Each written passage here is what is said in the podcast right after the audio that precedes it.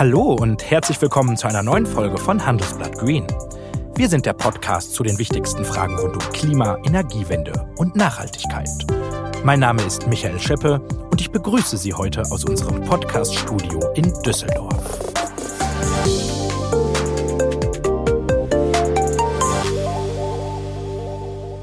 An einem Thema kommen wir in den Nachrichten gerade kaum vorbei. Ich spreche da vom Erdgas. Da ist einmal von Gaspreisen die Rede, die so hoch sind wie lange nicht. Das spüren Sie und ich. Wir müssen ja einfach nur auf unsere Heizungs- und Stromrechnung schauen. Und dann ist da noch der Russland-Ukraine-Konflikt, bei dem manche Beobachter ja befürchten, dass uns Russland den Gashahn abdrehen könnte. Genug aktuelle Gründe also, um auch heute bei Handelsblatt Green ein bisschen genauer auf das Thema zu schauen. In der deutschen und in der europäischen Klimapolitik spielt Erdgas als Übergangslösung auch eine wichtige Rolle nämlich von den fossilen Brennstoffen hin zur Energie aus Sonne und Wind. Und wir in Deutschland sind auch das Land in Europa, das die zweithöchsten Investitionen in den Gasausbau stecken will, nämlich über 18 Milliarden Euro. Doch wie klimafreundlich ist Erdgas eigentlich und welche Bedeutung hat es für unsere Energieversorgung? Das möchte ich heute gleich mit zwei Gästen besprechen. Einmal mit Hans König, der ist Energieexperte bei dem britischen Energieberatungsunternehmen Aurora Energy Research. Anfangen möchte ich aber mit Franziska Hoffert. Sie ist Klimaökonomin und forscht an der Ruhr-Universität Bochum und ist auch bei Scientists for Future aktiv. Das ist, wie Sie wissen, eine Gruppe von Wissenschaftlern, die zum Klimawandel forschen und Fakten und Daten zusammentragen. Und genau über die wollen wir heute sprechen. Hallo ins Homeoffice nach Bochum, Frau Hoffert. Guten Tag, Herr Scheppe. Frau Hoffert, Erdgas, das ist uns allen klar, ist nicht so grün wie Energie aus Wind oder Solar. Aber es gibt einige Berichte, die sagen, es ist viel klimafreundlicher als Kohle. Da ist die Rede davon, dass Gaskraftwerke 40 Prozent weniger Treibhausgase in die Atmosphäre blasen als Kohlekraftwerke. Nun haben Sie sich von Scientists for Future, Frau Hoffert, das ganze Thema noch ein bisschen genauer angeguckt. Was haben Sie herausgefunden? Wie ist die Klimabilanz von Erdgas, wenn man es mit Kohle vergleicht? Ja, das ist in der Tat eine sehr wichtige Frage. Und Fakt ist, dass Erdgas unter bestimmten Bedingungen genauso klimaschädlich sein kann wie Kohle oder auch gar eine schlechtere Klimabilanz hat. Und dazu muss man verstehen, was die Klimabilanz genau abbildet. Und hier geht es nicht nur um CO2, sprich Kohlenstoffdioxid, sondern um alle Treibhausgase, die entlang der gesamten Wertschöpfung entstehen und eben nicht nur bei der Verbrennung. Und was denken Sie da? Ähm, hier denke ich vor allem an Methan. Das ist hier nämlich das eigentliche Problem. Mhm. Methan, das haben wir alles schon mal gehört. Was ist das genau? Können Sie uns das kurz einordnen? Ja, gerne. Methan ist ein farbloser, geruchloser Treibhausgas. Äh, und entscheidend ist, dass es eine deutlich höhere Klimawirkung hat als beispielsweise CO2. Die ist nämlich bis zu 87 Mal höher mhm. in den ersten 20 Jahren als die von CO2. Und wo ist jetzt genau das Methanproblem von Erdgas? Das habe ich noch nicht ganz verstanden. Während bei der Verbrennung von Erdgas hauptsächlich CO2 besteht, und ja, es stimmt auch, dass bei Gaskraftwerken in der Regel weniger Emissionen entstehen als bei Kohlekraftwerken, nämlich CO2-Emissionen, geht es hier um Methan. Und Methanemissionen entstehen vor allem beim, beim Transport und bei der Lagerung von Erdgas, mhm. können beispielsweise entstehen durch Gaslecks an Pipelines oder auch bei der Erdgasförderung selbst, beispielsweise durch das bewusste Abfackeln und Ablassen von Methan bei der Förderung selbst. Und genau diese Emissionen sind das Problem, die Methanemissionen. Und diese Vorkettenemissionen, die ich gerade beschrieben habe, die können bis zu 50 Prozent der gesamten Emissionen von fossilen Erdgas ausmachen. Sie werden aber nicht immer berücksichtigt und auch oft unterschätzt. Das liegt beispielsweise an Messschwierigkeiten, die man in der Vergangenheit hier hatte. Und da wird, glaube ich, sehr deutlich, dass wenn man diese Emissionen eben berücksichtigt, Erdgas 50 Prozent ja mehr Emissionen erzeugt, als wenn man nur auf die Verbrennung selbst und die CO2-Emissionen blickt. Hm, was ist das Problem an Methan in Sachen Klima, so die langfristigen Folgen? Naja, das Problem ist, wie ich es eben schon angesprochen habe, dass es eine deutlich höhere Klimawirkung hat, vor allem in den ersten 20 Jahren nach dem Emittieren. Und äh, es besteht die Gefahr, dass bei einem Switch, nenne ich es jetzt mal, von Kohle auf Erdgas es zu einem kurzfristigen Temperaturanstieg kommen kann. Und hier besteht das Risiko, dass Kipppunkte, sprich irreversible Klimaveränderungen, eben noch schneller erreicht werden können. Mhm. Also ist die, die öffentliche Meinung, die ja oft vorherrscht, dass das Erdgas sehr klimafreundlich ist, an, an manchen Stellen zu, zu kurz gedacht. Ähm, für Sie also Erdgas alles andere als nachhaltig, richtig? Genau. Ähm, Erdgas als ein fossiler Energieträger, der Treibhausgasemissionen verursacht und Umweltschäden, ist für mich weder nachhaltig noch grün. Mhm. Das sieht die EU-Kommission ja ein bisschen anders. Sie haben ja jetzt zuletzt Atomkraft, aber auch Erdgas als grüne Energie eingestuft im, im Rahmen dieser Taxonomieentscheidung. Da haben wir hier bei Handelsblatt Green auch schon eine Diskussion zugeführt. Ähm, was halten Sie denn äh, von dieser Taxonomieentscheidung der EU, Frau Hoffert? Die Taxonomieentscheidung ist für mich eher ein Rückschritt als ein Fortschritt, da Erdgas, wie ich es gerade gesagt habe, weder nachhaltig noch grün ist. Nach einer kurzen Unterbrechung geht es gleich weiter. Bleiben Sie dran. Nachhaltigkeit und Klimaschutz werden immer wichtiger. Für Ihre Kunden, für Ihre Mitarbeiter und natürlich für Sie selbst.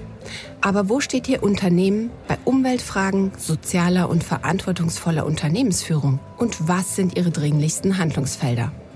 Mein Name ist Jennifer Eitenayer und ich bin Nachhaltigkeitsexpertin bei der Hypo Vereinsbank. Mit unserem HVB ESG Branchenbarometer helfen wir Ihnen gerne einzuschätzen, wie weit Sie mit den ESG-Kriterien in Ihrem Unternehmen sind. Wie steht Ihr Unternehmen im Vergleich zu anderen Unternehmen Ihrer Branche da? Wo besteht der größte Handlungsbedarf? Und natürlich, wo tun sich ganz neue Chancen und Möglichkeiten auf, Ihr Geschäftsmodell wirksam anzupassen? Wir bei der HVB bringen fast 20 Jahre Erfahrung in Nachhaltigkeitsthemen mit. Und mit unserem ESG-Beratungstool speziell für Unternehmen unterstützen wir Sie bei Ihrer erfolgreichen Transformation. Schauen Sie doch mal vorbei auf unserer Website oder gerne persönlich. Wir freuen uns auf Sie. Sie sind ja Klimaökonomin an der Ruhr-Universität in Bochum und nun gibt es ja im Moment viele Erdgasprojekte, die in Deutschland umgesetzt werden, sei es die Ostsee-Pipeline oder drei Flüssiggasterminals in Norddeutschland, die geplant sind, um Erdgas aus den USA hier einzulagern. Machen solche Investitionen für Sie als Ökonomin Sinn? Für mich als Ökonomen machen die aus einer ökonomischen Perspektive nicht unbedingt Sinn. Gerade wenn man bedenkt, dass wir aktuell gar keine Deckungslücke haben was die Erdgasversorgung angeht. Und auch Studien zeigen, dass wir auch zukünftig keine Deckungslücke haben werden. Wenn wir das 1,5 Grad Ziel ernst nehmen und auch erreichen möchten, muss, müssen die Emissionen aus klimapolitischer Sicht sinken und werden auch als, aus ökonomischer Sicht sinken. Das liegt unter anderem auch daran, dass erneuerbare Energien immer ähm, günstiger und damit konkurrenzfähiger werden. Mhm. Nun schreiben Sie auch in Ihrer Studie 18,3 Milliarden Euro. Ähm, nur ein Land in Europa will noch mehr Geld investieren. Was hat das für ökonomische Folgen aus Ihrer Sicht, Frau Hoffart? Ja, das kann sehr unterschiedliche negative ökonomische Auswirkungen haben. Zum einen kann es zu einem sogenannten Lock-in-Effekt kommen, also das, dem Festhalten an bestehenden, hier in diesem Fall fossilen Strukturen und das Festhalten an fossiler Infrastruktur und Technologie. Das hat negative Folgen für die Erreichung der Klimaziele, die dadurch ausgebremst werden können. Ähm, was ist daran ökonomisch? Naja, dadurch entstehen Folgekosten in der Zukunft. Zum anderen kann es dazu auch führen zu sogenannten Stranded Assets. Mhm, was ist das? Stranded Assets sind wörtlich gesagt gestrandete Investitionen. Mhm. Ähm, die, der Neubau von Erdgaskraftwerken könnten wir hier als ein Beispiel nennen. Es braucht eine lange Bau- und Investitionszeit in mhm. diese Kraftwerke, sodass äh, danach der Betreiber ein Interesse hat, diese auch bis zum langen Ende der technischen Laufzeit zu betreiben. Und dies kann im Konflikt stehen mit den Klimazielen, mit der Klimazielneutralität, die Deutschland versucht bis 2045 zu erreichen. Daher kann es dazu kommen, dass diese Kraftwerke vor dem technischen Ende der Laufzeit stillgelegt werden mhm. müssen. Es entstehen Wertverluste, vorzeitige Abschreibungen und äh, Profite, die eben ausbleiben. Aus betriebswirtschaftlicher Sicht ähm, ist das nicht rentabel und ökonomisch ist sehr risikobehaftet. Mhm. Welche Alternative haben wir denn zum Erdgas, wenn Sie sagen, da, das macht ökonomisch nicht so viel Sinn, da rein zu investieren? Ich glaube, wichtig zu verstehen ist ja, warum wir über die Frage sprechen, was auf die Kohleenergie folgen kann. Mhm. Und wir reden ja darüber, dass Kohle Energie zu viele Emissionen hat, um die Klimaziele zu erreichen. Und blickt man auf das verbleibende Emissionsbudget, das beispielsweise der Sachverständigenrat für Umweltfragen berechnet hat, bleiben uns nur noch 4,2 Gigatonnen CO2 übrig. Mhm. Laut den aktuellen Berechnungen sind diese bereits 2035 aufgebraucht. Und hier wird klar, dass wir eben keine Zeit haben, auf einen ja, Energieträger wie Erdgas umzusteigen. Und die Alternative wäre der, der stärkere Ausbau der erneuerbaren Energien. Hm, es gibt Wissenschaftler, die sagen, auch allein mit Erneuerbaren kommen wir noch nicht klar. Also es gibt da durchaus auch Studien, die davon sprechen, dass 100 Prozent Erneuerbare technisch machbar sind, auch in Zukunft schon. Was wir dafür allerdings brauchen, ist der Ausbau der erneuerbaren Energien und der muss massiv vorangetragen werden. Mhm. Thema Brückentechnologie nochmal. Die Regierung will damit aber auch das Thema Wasserstoff voranbringen, was aus meiner Sicht ja jetzt auch nicht ganz unsinnvoll ist. Oder liege ich da falsch? Also die äh, Bemühungen der Regierung, Wasserstoffwirtschaft zu etablieren und voranzubringen, sind durchaus begrüßenswert. Wichtig ist hier, glaube ich, zu verstehen, und das hat die Bundesregierung in ihrer Wasserstoffstrategie selbst sehr deutlich gemacht, dass eben nur grüner Wasserstoff, wird er genannt, erneuerbarer Wasserstoff, langfristig nachhaltig sein kann. Dieser wird hergestellt aus mithilfe der Elektrolyse und Wasser und eben aus erneuerbaren Energien. Hm. Das heißt, wenn ich Ihnen richtig folge, würde ich schlussfolgern, dass Erdgas unsere Energiewende verzögert, richtig? Ja, wenn wir weiter in Erdgas investieren, hat es das Potenzial, dass es die ähm, Energiewende beispielsweise durch Logins, Pfadabhängigkeit, Stranded Assets ähm, ausbremsen kann. Brauchen wir dann sowas wie ein Ausstiegsdatum aus dem Erdgas? Ist das aus Ihrer Sicht eine, eine gute Lösung? Ja, definitiv. Ähm, ein Ausstiegsdatum wäre ein klares Signal für alle privaten und wirtschaftliche Akteure. Es würde deutlich machen, dass fossiles Erdgas keine Zukunftstechnologie ist und mit äh, enormen ökonomischen Risiken behaftet ist und daher betriebswirtschaftlich ja schwierig. Mhm. Wenn wir so über die Zukunft reden, lassen Sie uns das doch mal versuchen, ein wenig zu präzisieren. Was wäre denn aus Ihrer Sicht ein gutes Datum für den Ausstieg aus dem Erdgas? 2022, 2025, 2035? Was ist, ist machbar und sinnvoll aus Ihrer Sicht? Also hier bietet sich an, vom Ende her zu denken, der Klimaneutralität, die erreicht werden muss. Und ähm, da gibt es ja Berechnungen, wie ich vorhin auch schon mal versucht habe darzulegen, dass das Emissionsbudget bereits 2035 für Deutschland aufgebraucht wäre. Und das wäre auch ein Datum, zu dem es sehr sinnvoll ist, ähm, den Erdgas, Erdgasausstieg vollzogen zu haben. Mhm. Nun wollen wir, Frau Hoffert, unseren Zuhörern heute die Leitfrage beantworten, ob Erdgas ein notwendiger Klimakiller ist. Was ist denn Ihre zusammenfassende Antwort auf die Frage? Meine zusammenfassende Antwort wäre, dass fossiles Erdgas weder grün noch nachhaltig ist und damit definitiv ein Klimakiller und äh, aus dem wir aussteigen müssen und den Anteil schnell möglichst senken müssen, um die Energiewende und die Klimazielerreichung möglichst nicht auszubremsen. Das sagt Franziska Hoffert, Klimaökonomin an der Ruhr-Universität Bochum und aktiv bei den Scientists for Future. Herzlichen Dank für Ihre Einschätzung, Frau Hoffert. Vielen Dank. Bevor ich gleich meinen nächsten Gast begrüße, noch ein Hinweis in eigener Sache. Wir von Handelsblatt Green feiern im März nämlich schon unseren ersten Geburtstag und das möchten wir gern zusammen mit Ihnen tun. Deshalb wollen wir von Ihnen wissen, welche Themen Sie rund um Klima, Energiewende und Nachhaltigkeit besonders interessieren, damit wir Ihre Wünsche in unserer Geburtstagsfolge aufarbeiten können. Dazu haben wir eine kleine Umfrage aufgesetzt und die haben wir in den Show Notes verlinkt und wir freuen uns, wenn Sie mitmachen. Die Geburtstagsfolge gibt es dann am 15. März und hoffentlich auch mit Ihren Wünschen. Erdgas ist also nicht so klimafreundlich wie von vielen gedacht. Das ist zumindest ein Punkt, den ich jetzt aus dem Gespräch mit Frau Hoffert mitnehme. Und jetzt frage ich mich, welche Bedeutung Erdgas eigentlich für unsere Versorgung hat und wie schnell wir darauf verzichten können. Das möchte ich mit einem besprechen, der Energieversorger, Politiker und Investoren in Sachen Strom und Gas berät. Er leitet das Beratungsgeschäft im Berliner Büro von Aurora Energy Research und das ist Hans König, der mir jetzt aus der Hauptstadt zugeschaltet ist. Schönen guten Tag, Herr König. Freut mich sehr, hier zu sein. Ja, vielen Dank für Ihre Zeit. Ähm, Herr König, welche Bedeutung hat denn Erdgas eigentlich für unsere Energieversorgung in Deutschland? Wie wichtig ist das? Ähm, also schon einen relativ großen Anteil ähm, an unserem Energiemix. Ähm, zurzeit ähm, erbringt das Erdgas ungefähr ein Viertel unseres gesamten Energieverbrauchs, also über alle Sektoren hinweg, Haushalte, Industrie, Strom und so weiter, und ungefähr ein Fünftel der Stromversorgung. Hm. Was, was macht den Rest aus und welche Rolle spielen da eigentlich die Erneuerbaren? Ähm, der, der Rest kommt, ähm, äh, kommt teilweise immer noch aus Kohle, insbesondere in der Stromversorgung, sonst natürlich ähm, Erdöl, gerade im Verkehr, aber auch, im, äh, auch, auch in der Heizung äh, und, äh, und Kernenergie äh, im Stromsektor. Die Erneuerbaren äh, machen äh, insgesamt ungefähr 15, 16 Prozent aus, also über alle Sektoren hinweg.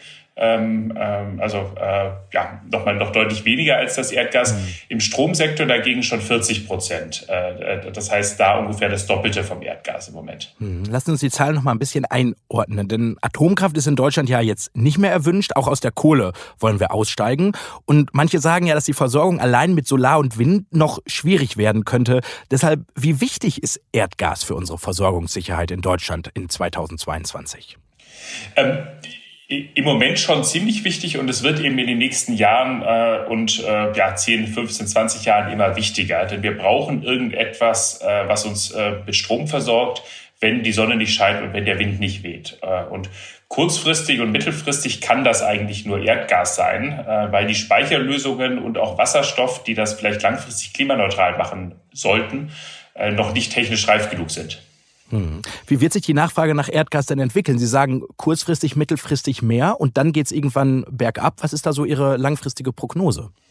Genau, man muss ein bisschen unterscheiden zwischen dem Stromsektor und, äh, und den anderen Sektoren. Im Stromsektor mhm. würde ich erwarten, dass es in den nächsten Jahren äh, ein bisschen nach oben geht, eben durch, äh, durch die, den, Atom, den, den Rest vom Atomausstieg, den beginnenden Kohleausstieg. Ähm, ähm, dann aber ab, ab Mitte der 20er auch wieder, auch wieder runtergeht, weil wir dann ja die Erneuerbaren äh, auch nochmal stärker ausbauen. Ähm, in den anderen Sektoren sind wir schon länger auf einem, ähm, auf einem, äh, auf einem absteigenden Trend. Ähm, das heißt, äh, also insbesondere die Raumwärme und die Industriewärme sind natürlich äh, auch große Einsatzzwecke von Erdgas und dort gibt es immer mehr Effizienzmaßnahmen, aber auch, äh, aber auch Elektrifizierung.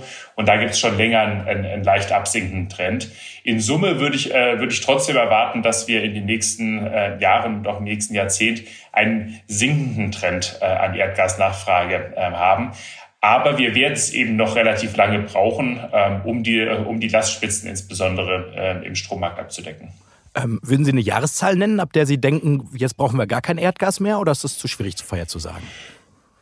Also im Endeffekt kommt das darauf an, äh, wie erfolgreich wir mit unserer Klimapolitik sind. Also wenn, äh, wenn das Ziel erreicht wird, dass Deutschland 2045 äh, klimaneutral ist, wie das ja, wie das ja die Regierung sich gesetzt hat, mhm. dann werden wir plus minus in dem Zeitraum ähm, äh, vermutlich auch kein, äh, auch kein Erdgas mehr äh, benötigen, weil ja Dinge die äh, Wege, äh, auf die man äh, Erdgas klimaneutral machen könnte, ähm, wie zum Beispiel Carbon Capture and Storage, also das heißt die Abscheidung von CO2 und äh, dann Einspeicherung äh, im Boden, ähm, äh, in Deutschland politisch schwierig sind. Das heißt also, wenn wir mit den Klimazielen so hinkommen, wird wahrscheinlich 2045 ähm, auch, auch die Erdgasnachfrage bei, bei Null sein. Mhm. Ähm, aber das ist natürlich auch ja, das ist natürlich eine, eine Frage, ob, ob, wir das, äh, ob wir das so klappen. Und das hängt natürlich auch vom politischen Willen ab. Mhm. Wenn Sie den politischen Willen ansprechen für unsere Regierung und auch ja auf der europäischen Ebene,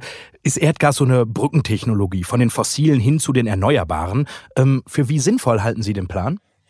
Ähm, also das halte ich, äh, das halte ich schon für ziemlich sinnvoll ähm, aus, aus zwei Gründen. Zum, zum einen ist ähm, Erdgas äh, für sich genommen ähm, deutlich emissionsärmer als äh, insbesondere, äh, insbesondere Kohle. Jetzt gibt es natürlich die Frage der Vorkettenemissionen und, und, und Methanleckage und so weiter und so fort. Genau, das haben wir ähm, mit Frau Hoffer schon besprochen. Äh, genau, ähm, äh, da darf man aber nicht übersehen, dass, äh, dass die eben die, die Methanlecks auch aus, äh, aus Kohleminen auch kommen. Ja? Also, äh, äh, äh also Kohletagebaue äh, sind erhebliche Methanquellen. Das wird dann oft übersehen und, äh, und, äh, und gesagt, okay, äh, die Kohle ist ja gar nicht so schlimm, weil, weil, wir, weil wir bei Erdgas Methanlecks haben. Nee, bei der Kohle haben wir auch Methanlecks. Ja? Mhm. Also äh, dahingehend ist das alles nicht optimal. Ähm, ähm, aber, äh, aber das Erdgas, wenn man, wenn man die Lecks eben gut überprüft und auch Transparenz schafft, was ich für sehr, witzig, für sehr wichtig halte, ähm, ist, ähm, ist für sich genommen bei der Verbrennung emissionsärmer. Das andere ist aber auch ein technischer Grund, weil Gaskraftwerke ähm, äh, von ihrer technischen Auslegung sehr viel flexibler sind als, als Kohlekraftwerke. Und das ist ja genau das, was ich brauche, ähm, wenn, ich, äh, wenn ich die Erneuerbaren absichern will. Das heißt, ich, äh, ich will eigentlich kleine Kraftwerke, ich will Kraftwerke, die schnell hochfahren können und ich will Kraftwerke, die günstig zu bauen sind, äh, die ich damit nicht so viel auslasten muss. Und das ist äh, und, und, und äh, diese Bedingungen erfüllen Gaskraftwerke viel besser als das als das Kohlekraftwerke äh, tun. Das heißt, sowohl aus dieser Emissionssicht als auch aus dieser technischen Sicht. Ich will nicht Kraftwerke, die äh, einen Strich durchlaufen, sondern ich will Kraftwerke, die flexibel laufen, die Erneuerbaren absichern, hm. äh, äh sind Gaskraftwerke besser geeignet dafür. Hm. Wenn ich es richtig verstehe, also eine sinnvolle Brückentechnologie. Frau Hoffert hat das eben ein bisschen anders gesehen. Sie hat gesagt, Erdgas würde die Energiewende ausbremsen. Die Sorge haben Sie nicht?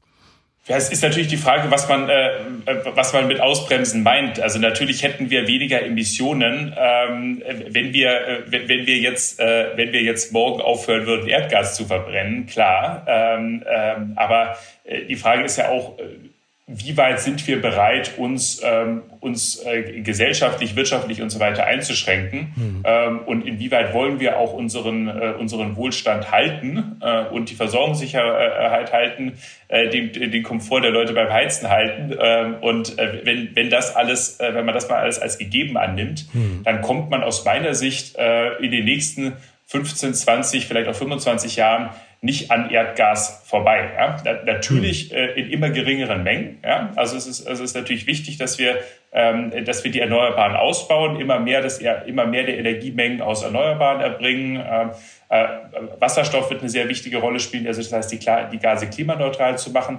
Aber von jetzt auf gleich darauf zu verzichten, halte ich einfach nicht für realistisch, äh, weil wir das politisch nicht durchgesetzt bekommen. Deutschland, äh, das hat zumindest die Organisation Scientists for Future errechnet, will in den nächsten Jahren 18,3 Milliarden Euro für den Bau neuer Gaskraftwerke, Leitungen oder Flüssiggasterminals ausgeben. Kaum anderes Land in Europa gibt so viel Geld aus für Neubauten in Sachen Gas. Brauchen wir das noch oder können wir nicht auch einfach mit der bestehenden Infrastruktur arbeiten?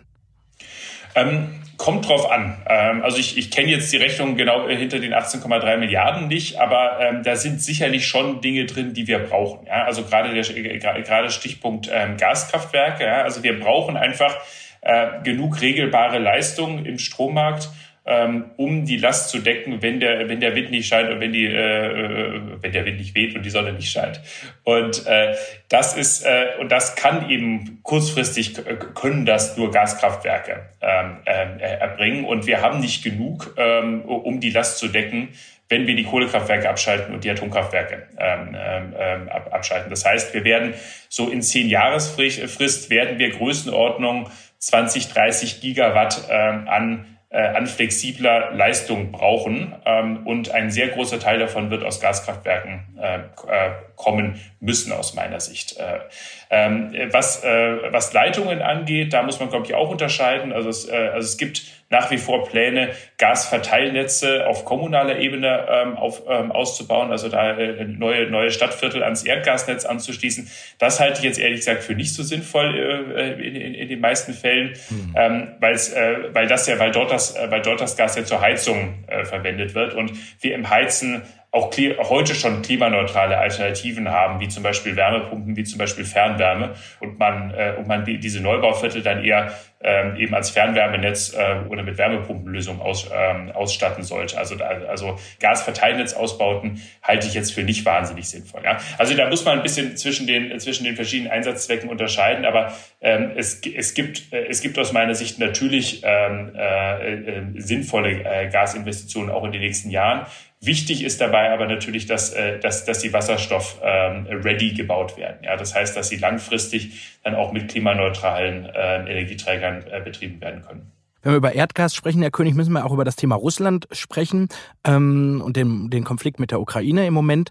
Und äh, es gibt einige Beobachter, die sagen, Russland könnte Europa damit drohen, den Gashahn abzudrehen. Ähm, wenn wir mal auf die Zahlen gucken, Herr König, wie abhängig sind wir denn vom russischen Gas? Ähm, wir sind kurzfristig sind wir, äh, sind, sind wir ziemlich abhängig. Also ähm, Russland ist der größte ähm, europäische ähm, Energie, äh, äh, äh ähm, Erdgaslieferant ähm, und hat in den letzten Monaten schon deutlich weniger geliefert ähm, als eigentlich üblich äh, wäre. Und das ist, äh, das, ist, das ist schon mal für sich genommen ähm, unge, ähm, ungewöhnlich. Ähm, aber ähm, es ist der größte Lieferant und wir bekommen äh, kurzfristig das auch nicht also durch andere Quellen komplett ersetzt. Also das heißt, wenn, äh, wenn Russland, was soweit ich weiß, niemand plant, aber jetzt mal als, äh, als Szenario, ja, Russland stellt morgen die Lieferungen ein, äh, können wir aus anderen Quellen, die wir haben, also zum Beispiel Norwegen, äh, LNG, also Flüssiggas, äh, Nordafrika, bekommen wir diese Mengen nicht kompensiert. Und dann der Blick auf die Gasspeicher, wo wir feststellen müssen, dass sie nur zu 33 Prozent gefüllt sind, was ein historischer Tiefstand ist. Und nur mal das Szenario angenommen, Russland würde nicht mehr liefern. Ähm, müssen wir uns dann in kalten Wohnungen Decken rausholen oder wie ist es dann um die Versorgungssicherheit bestellt in den nächsten Wochen in Deutschland? Hm.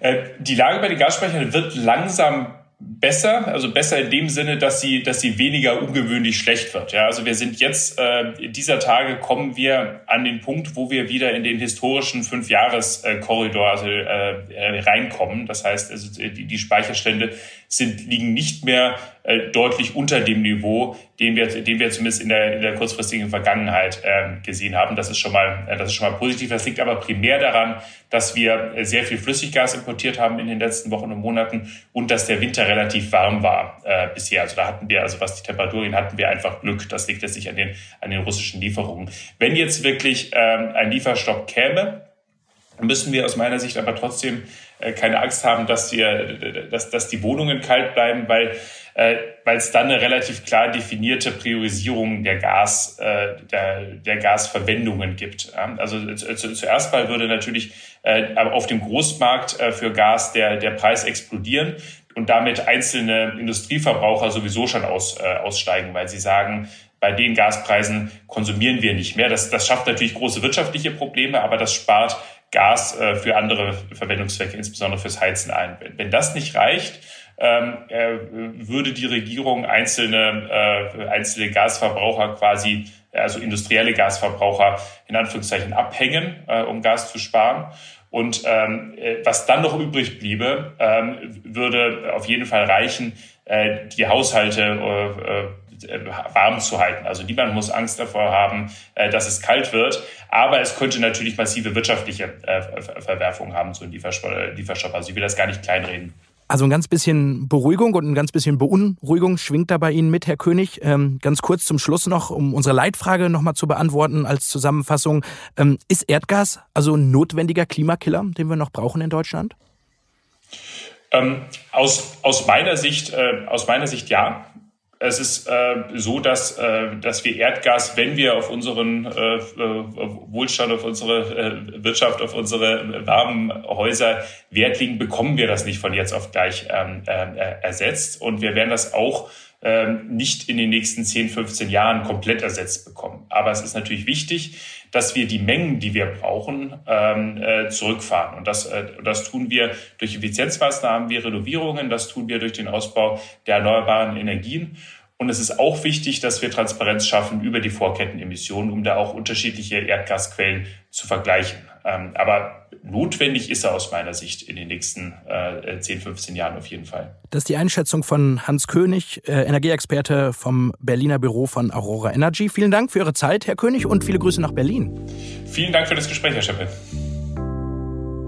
Und das war Handelsblatt Green für diese Woche. Wenn Sie Fragen, Themen oder Anregungen für uns haben, freuen wir uns über Ihre Mail an green.handelsblatt.com. Mein Dank gilt dem Technikteam für die Produktion dieser Ausgabe. Und wenn Sie nun noch mehr zum Thema Gasversorgung und steigenden Gaspreisen erfahren möchten, dann habe ich jetzt einen Vorschlag für Sie. Gehen Sie einfach auf handelsblatt.com slash mehrklima. Dort haben Sie die Möglichkeit, weitere Analysen und Hintergrundinformationen zum Thema zu lesen. Probieren Sie es gerne aus. Ich bin gespannt auf Ihr Feedback. Und wenn Ihnen unser Podcast gefallen hat, freuen wir uns natürlich über eine gute Bewertung in Ihrer Podcast-App. Bis zum nächsten Mal. Tschüss aus Düsseldorf.